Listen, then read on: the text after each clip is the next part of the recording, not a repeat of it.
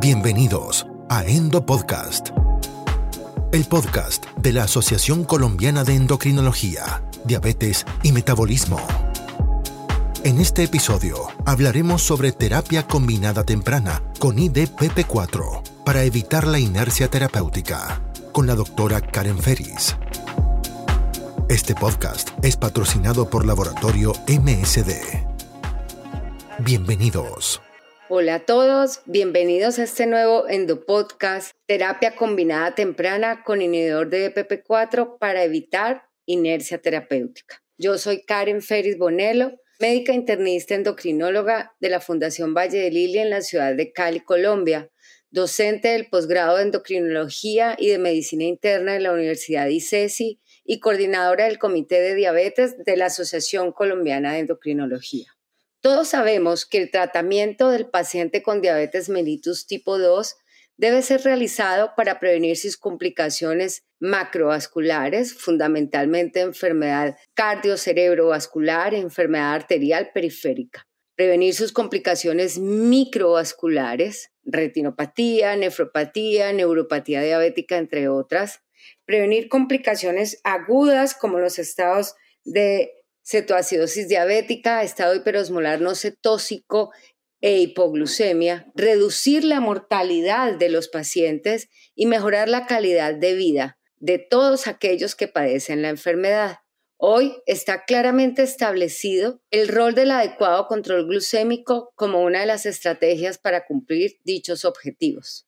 De igual manera, desde la publicación del UCA-PDS y su subanálisis y estudios de seguimiento posteriores, hemos sido conscientes de que la monoterapia, independientemente del tipo de fármaco utilizado, no ofrece un control glucémico estable y duradero a lo largo del tiempo, y de que un buen control glucémico se asocia al efecto conocido de legado metabólico, que no es otra cosa que persistir en el tiempo con menos complicaciones relacionadas a la diabetes si se tuvo un buen control glucémico al comienzo de la enfermedad. A pesar de todo esto y de estas certezas, a nivel mundial, tan solo el 35 hasta el 50% de los pacientes diabéticos logran la meta propuesta de hemoglobina glicosilada. Las razones para este no logro de metas son muchas, pero sobresalen como barreras el carácter progresivo de la enfermedad, al cual siempre debemos adelantarnos, y la inercia clínica que nosotros como cuidadores de salud podemos derrumbar.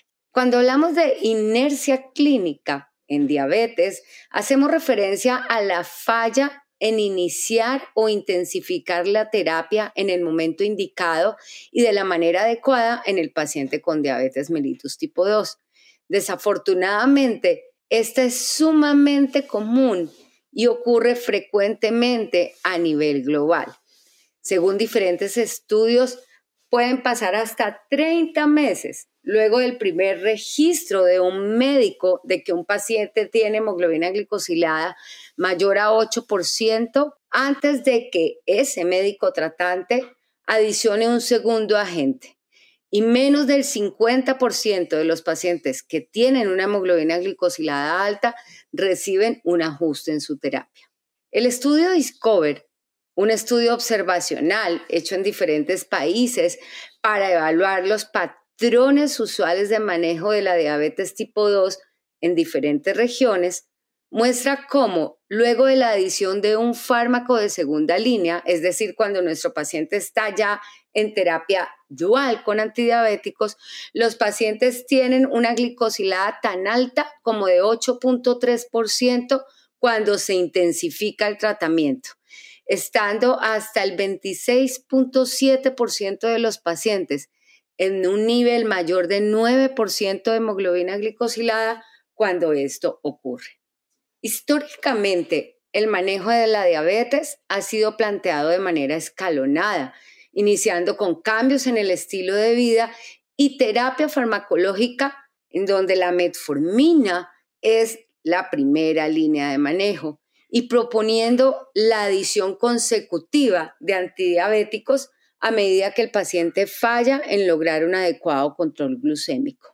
Esta aproximación terapéutica no tiene en cuenta el origen multifactorial de la diabetes, tampoco el carácter progresivo de la misma y puede llevar a que un elevado número de pacientes curse con hiperglucemia durante meses o años, lo cual se asocia claramente a peores desenlaces, como lo evidenció un estudio publicado en el 2019 diseñado para evaluar si existe legado metabólico en datos del paciente del mundo real.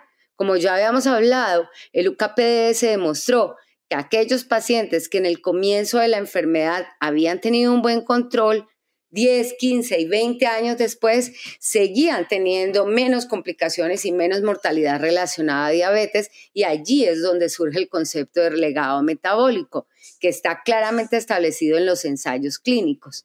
La idea de este estudio que les voy a contar es evaluar entonces si ese efecto de legado metabólico ocurre en nuestros pacientes de mundo real. En este estudio se evaluaron más de 34 mil diabéticos tipo 2 de reciente diagnóstico y encontraron que la falla en lograr una hemoglobina glicosilada menor de 6.5% durante el primer año de la enfermedad estuvo asociada a mayor riesgo de complicaciones micro y macrovasculares. Al analizar la mortalidad, encontraron que el riesgo de morir de los pacientes con diabetes era significativamente mayor si estos se habían expuesto crónicamente los primeros siete años a niveles de hemoglobina glicosilada mayores de 8%. De nuevo, el estudio Discover mostró también que aquellos pacientes que reciben intensificación temprana tienen siempre un mejor control glucémico a 36 meses comparado con aquellos a quienes no se les intensifica su tratamiento. El estudio Verify constituye el primer estudio en evaluar los beneficios a largo plazo de la combinación temprana versus monoterapia en diabetes mellitus tipo 2. Se trata de un ensayo clínico controlado, aleatorizado y doble ciego, publicado en el 2019 que fue diseñado para evaluar el impacto sobre el control glucémico en 2.000 pacientes a 5 años de seguimiento de usar una combinación de dosis fija de metformina asociada a vildagliptina comparado con el uso de monoterapia con metformina como estrategia de manejo inicial de pacientes con diabetes mellitus tipo 2. El desenlace primario evaluado fue el tiempo que pasó desde la aleatorización hasta la falla al tratamiento. Los pacientes incluidos tenían una diabetes mellitus de corta evolución y una hemoglobina glicosilada que oscilaba entre 6.5 y 7.5%. El grupo de combinación temprana tuvo una reducción significativa del 49% de riesgo de fallar al tratamiento inicial. Adicionalmente, más del doble de los pacientes que usaron la metformina en combinación con el inhibidor de EPP4 tuvieron un mejor control glucémico a lo largo del tiempo y se tardaron significativamente más tiempo en perder el control glucémico cuando se les comparó con la monoterapia. Al evaluar los desenlaces secundarios, se encontró que recibir terapia combinada temprana reduce significativamente en un 26% el riesgo de falla secundaria, lo cual sugiere que la normalización temprana de la glucosa puede impactar en la progresión de la enfermedad. No hubo diferencias en los eventos adversos reportados entre las dos intervenciones. El uso entonces de terapia combinada en este caso de metformina e inhibidor de EPP4 de manera temprana, comparada con la propuesta tradicional de monoterapia con metformina en el paciente con diabetes mellitus tipo 2, constituye una estrategia que permite enlentecer la progresión de la falla de la célula beta, reducir el tiempo de exposición a hiperglucemia del paciente, retrasar la necesidad de insulinización y lograr que más pacientes tengan un nivel adecuado de glucosa desde más temprano en el curso de la enfermedad, aumentando así la posibilidad de reducción de complicaciones macro y microvasculares a futuro.